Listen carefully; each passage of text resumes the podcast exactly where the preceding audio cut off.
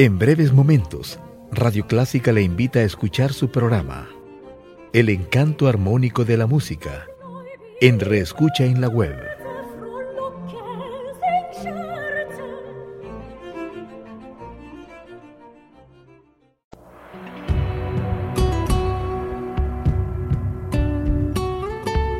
Siempre con usted, Radio Clásica 103.3.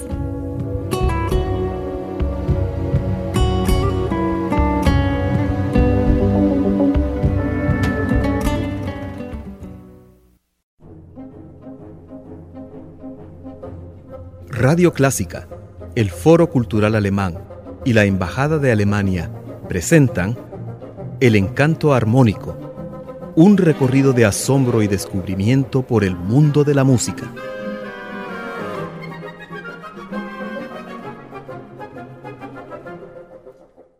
Juan Fernando, nuevamente qué alegre estar contigo y compartiendo estos momentos que se van tan rápido con nuestro público. Bueno, la verdad es que el que se vayan tan rápido hasta cierto punto me alegra porque nos está demostrando de que nos estamos entreteniendo y olvidamos el tiempo. Pero hablemos de tiempo también. Regresemos un poco en lo que es el inicio de este maravilloso arte que es la ópera italiana. Bueno, sí, Hemos hablado de muchas tradiciones vocales, pero la ópera italiana, ¿por qué Italia tiene esa primacía en el género de la ópera?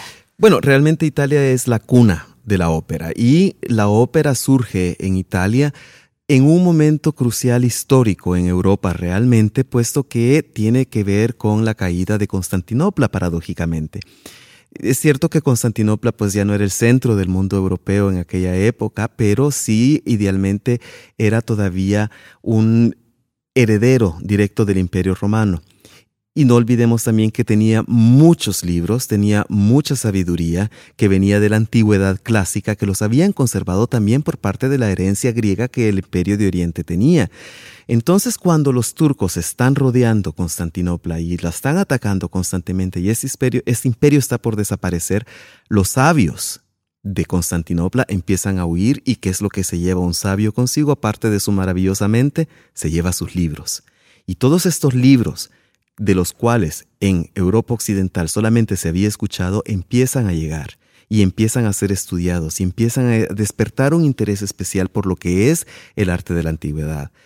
Recordemos nosotros que la época después del Imperio Romano de Occidente es una época que se denomina la época oscura medieval y es precisamente por la falta de amor por las ciencias. Hay otro tipo de conocimientos, hay otro tipo de arte también. Por supuesto que no es eh, barbarie completa, pero comparado con el mundo clásico sí realmente es un paso hacia atrás. Y ahora de repente empiezan a llegar estos sabios con los, las obras de Aristóteles, las obras de Platón, todos estos maravillosos libros de que se habían acumulado por siglos claro, ellos empiezan a ver el mundo con otros ojos y eso es lo que da el impulso también para que se desarrolle el humanismo y, en consecuencia, el renacimiento. Y es en este espíritu del humanismo cuando surge un grupo que es conocido como la Camerata Florentina, que se dedica al estudio de la comedia de Aristóteles. Y aquí hay seis elementos que se describen como la base de la comedia y entre ellos el sexto es el canto. Entonces se pregunta uno, bueno, ¿qué es realmente el teatro griego? La camerata dice, el teatro griego es un teatro cantado, lo vamos a imitar. Desgraciadamente, pues no tenemos la primera de las óperas, que fue la Dafne, escrita por el compositor Jacopo Peri, pero sí tenemos eh, una de las, de, las segundas óperas, vamos a contar un poco al respecto después, que es la Euridice, también de Jacopo Peri, con un texto del poeta Ottavio Rinuccini, que nosotros escucharemos en su prólogo, interpretado por François Masset, Les Arts Baroques, dirigidos por Mireille Podeur.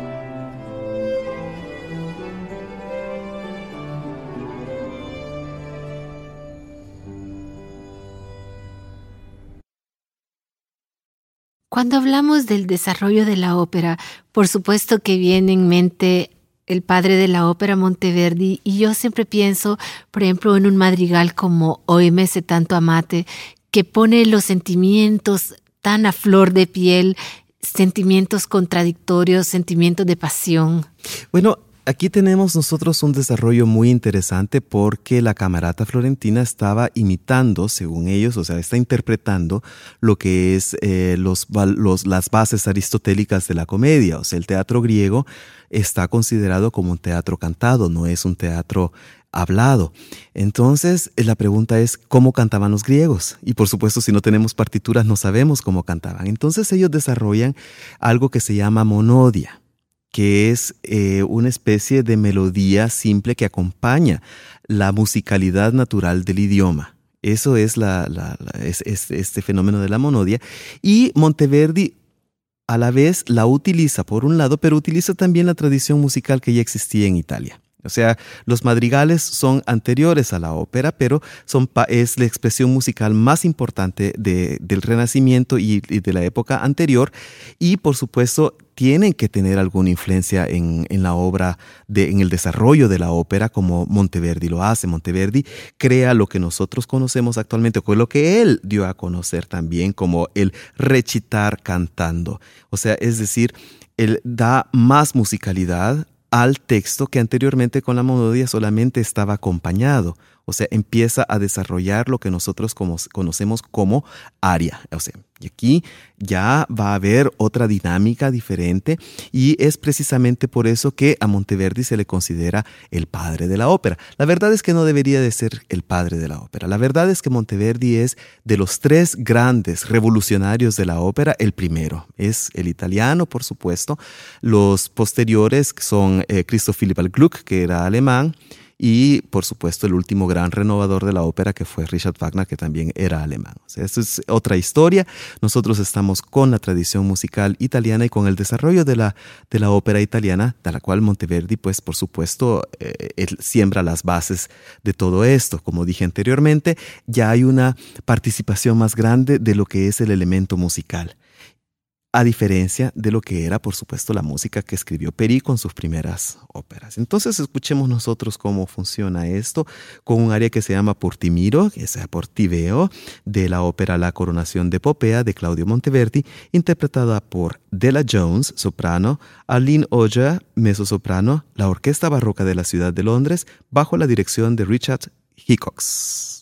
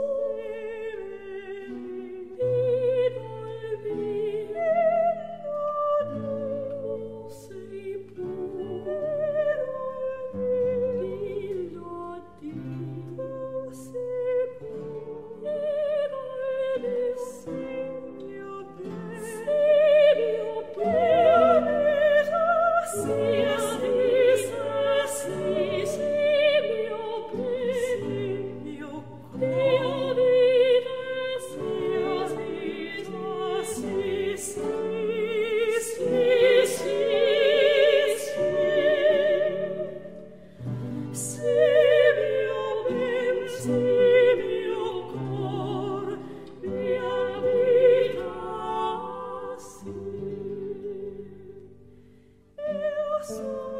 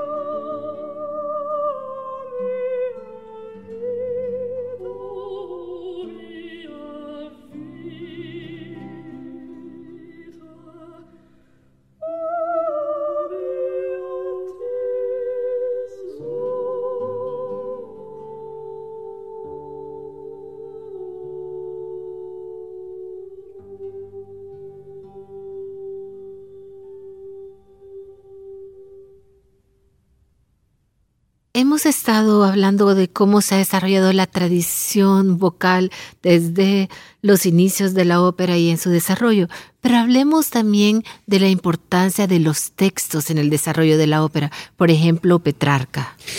Los textos, por ejemplo, Petrarca, bueno, tenemos eh, desde un principio tenemos un gran poeta italiano humanista que es Ottavio Rinuccini y tenemos eh, muchos otros también que dieron las bases para lo que eran las óperas de aquella, de aquella época. El texto era interpretado musicalmente. Aquí vemos pues que el principio de la camerata florentina, que es eh, no un entretenimiento musical, sino que un, entretenimiento o una forma, más bien dicho, una forma, una forma de expresión eh, musical de la palabra, tiene una gran herencia literaria también, puesto que lo que, si nosotros vemos las primeras óperas, también solamente tienen temas mitológicos o temas heroicos o temas, lo que se puede decir, de gran nobleza, puesto que está cumpliendo una función. La época barroca es una época de las metáforas, es una época del simbolismo también, un simbolismo muy, muy fuerte y por supuesto con el desarrollo del humanismo, bueno, en dirección a, la época barroca, está tomando mucho de la antigüedad. La ópera de por sí tiene sus raíces en el teatro griego antiguo, pues lógicamente también que se va a buscar las formas griegas para traducirlas al lenguaje operístico. Entonces tenemos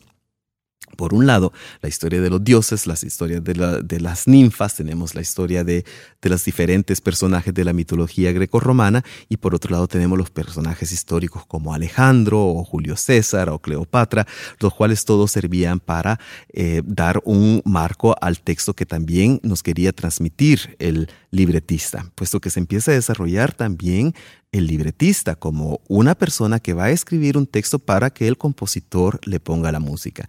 El eterno pleito de qué es primero, si la música o, el texto, la verdad es que aparte de Wagner, siempre fue el texto primero y tiene cierta forma. Grandes eh, representantes de lo que era la profesión de libretista, puesto que era una profesión, no era solamente un arte, y es el gran Metastasio, conocido, que escribió óperas para personajes como, como eh, Calzabigi o también escribió para Gluck escribió para Mozart y nosotros vemos que todos los compositores de su época ocuparon el mismo texto de, Metastasio con diferente música. es interesante ver aquí el, temperamento de los, de los músicos, pero por otro lado también ver que el texto puede ser el mismo. Y esto es lo que se puede también tomar como la definición de la ópera seria una ópera que nos va a dar un ejemplo de virtud, un ejemplo de ley y, bases también de comportamiento, y el cual se desarrolla principalmente, la ópera seria italiana se desarrolla principalmente en el norte y por supuesto en su gran joya, Venecia, con el gran compositor Antonio Vivaldi, que es uno de los grandes representantes de la ópera seria. Escuchemos entonces un ejemplo de ópera seria en el área gelido in ogni vena, frío en todas las venas, de la ópera De Antonio Vivaldi, interpretado por Cecilia Bartoli, y El Giardino Armónico, bajo la dirección de Giovanni Antonini.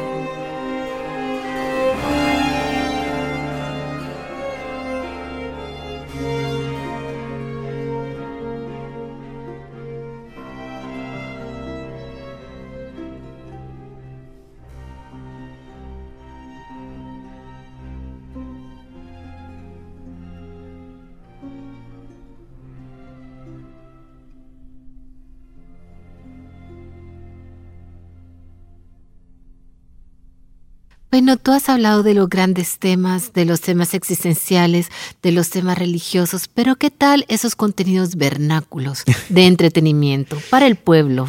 Si la ópera seria desarrolla junto con el teatro hablado lo que son los intermedios en, italiano intermezzo. Y en esos intermedios lo que se le ofrecía al público era una obra popular, algo que representara no a los grandes dioses con los que la gente estaba teniendo una catarsis, puesto que también el público tenía una participación con el teatro, o sea, se identificaba mucho con lo que estaba escuchando. Entonces, para que estas personas descansaran un poco, o sea, lo que actualmente nosotros conocemos como las pausas, la gente no estaba acostumbrada a eso, quería ser entretenida, entonces se presentaban estos pequeños intermedios que tienen su origen mucho más antes de, de la ópera, realmente en las figuras de la comedia del arte. Entonces nosotros tenemos que, entre los actos de las óperas, de la ópera seria, tenemos estos intermedios basados en un principio en las figuras de comedia del arte y luego se van desarrollando como pequeñas obras de teatro dentro de la gran obra de teatro que es la ópera seria. Se van independizando también con el tiempo hasta llegar a formar un propio género que es la ópera bufa, la cual se desarrolla en el sur de Italia, principalmente en Nápoles. O sea, aquí tenemos el norte es más serio, es más elegante, Venecia es mucha más rica. Por supuesto que Nápoles es la tercera ciudad más grande de Europa, es una ciudad rica, pero también tiene ese temperamento napolitano que todos conocemos y por supuesto tiene que expresarse de alguna forma. Entonces no solamente se van a dedicar ellos a tener la ópera seria, sino que la ópera bufa, y por eso es que se convierte en el centro de la ópera bufa, también llevando a otros países este nuevo género. En, Francia ocasiona un problema muy serio entre los teatros también, que la guerra de, la, de, los bufones en París, pero eso es también otro tema. Pero lo interesante es que la ópera bufa eh, también está ganando terreno porque le está presentando a las personas cosas que ellos mismos viven, algo en, que lo, en lo que ellos tienen que pensar.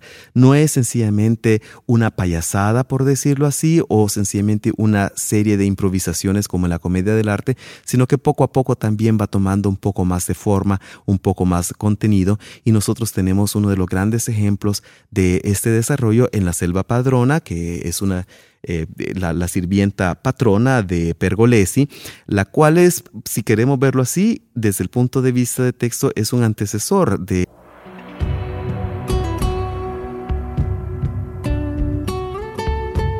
Siempre con usted, Radio Clásica 103.3.